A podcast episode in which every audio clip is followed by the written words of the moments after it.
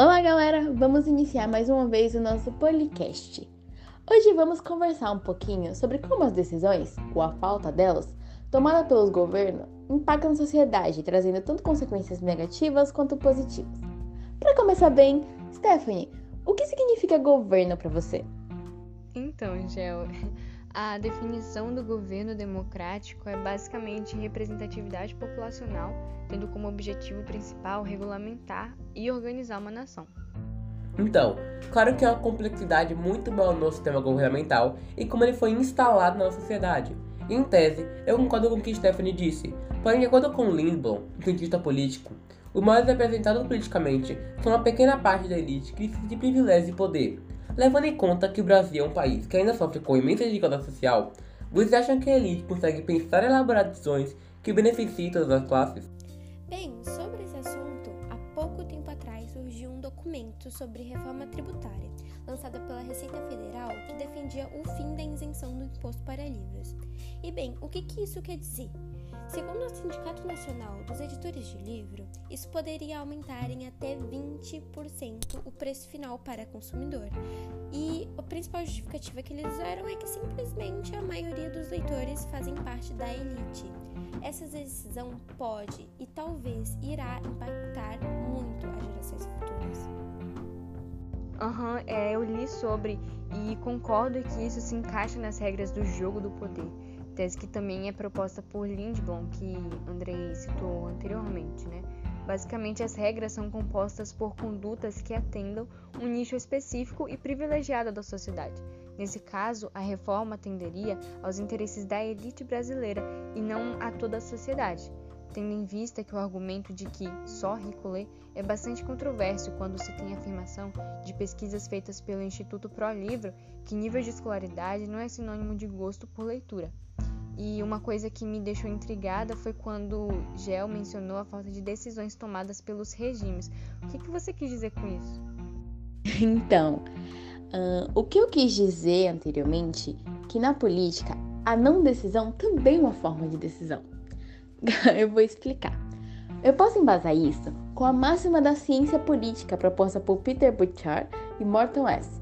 em 1973, a qual dizia, sinteticamente, quando o governo decide ignorar os assuntos públicos, ele está tomando a decisão de não usar recursos ou fornecer orientação para o problema. E a gente pode exemplificar isso com a realidade brasileira em diversos âmbitos. Nossa, sim! Isso pode ser muito bem encaixado sobre quando saiu a notícia de o risco de uma pandemia logo no começo de 2020. Em primeira instância, ninguém cogitou em cancelar ou ao menos restringir o carnaval de rua no país, ou ao menos se preocupar com a chegada do novo coronavírus, o que causou muitos problemas, inclusive a situação muito complicada que a gente está vivendo aqui no Brasil atualmente. Exato, Mika. É como se fosse um grande efeito borboleta, onde pequenos erros levam a grandes consequências.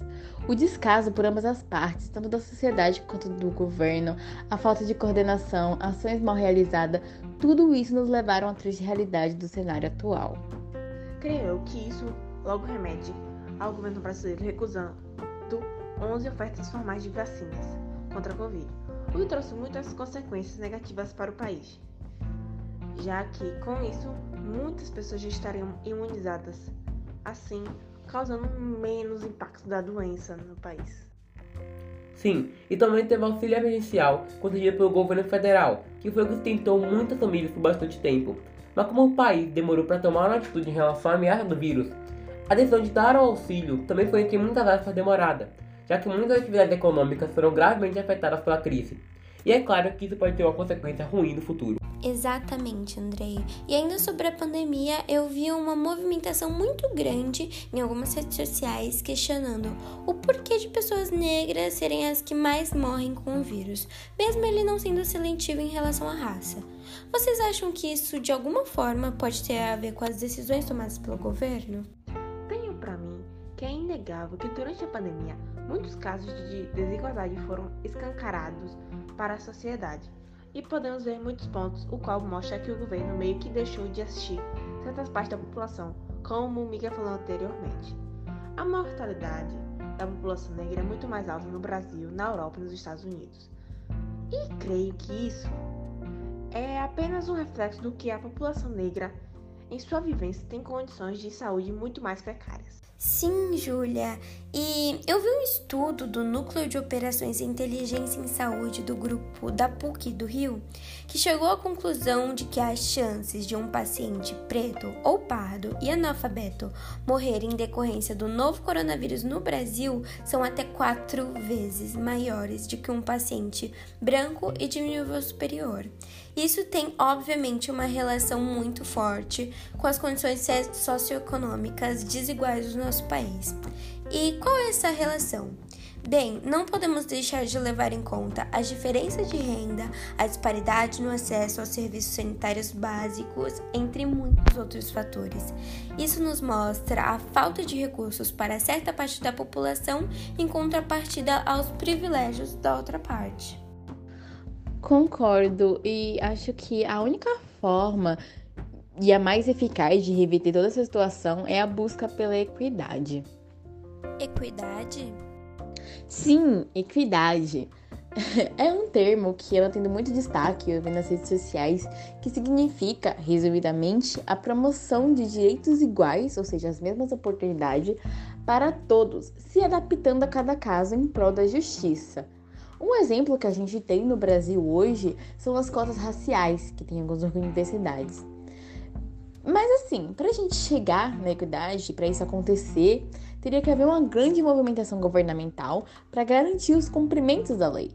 Porque existem leis, e é uma coisa que muita gente se confunde: existem leis. Por exemplo, no artigo 6 da Constituição Federal de 1988, prevê direito à saúde, à educação, à moradia, como inerente ao ser humano, a todo cidadão brasileiro, no caso. E existem leis, a gente tem que se certificar que elas vão ser cumpridas. Mas e aí, galera? O que, que vocês conseguiram concluir com a nossa conversa de hoje e o que, que a gente pode extrair disso? O que nós podemos extrair disso é que nós, como sociedade, e mais do que isso, como jovens em ascensão, não podemos mais levar o assunto política como uma coisa banal ou mais um dos assuntos dos trend topics do Twitter. Afinal, é o nosso futuro que está em jogo. Exatamente, pois como disse o professor Leonardo Gomes, parte do mundo em que vivemos até agora talvez não existiria da mesma forma no futuro. E isso nos deixa com uma reflexão, uma perspectiva diferente das coisas e do mundo que vivemos.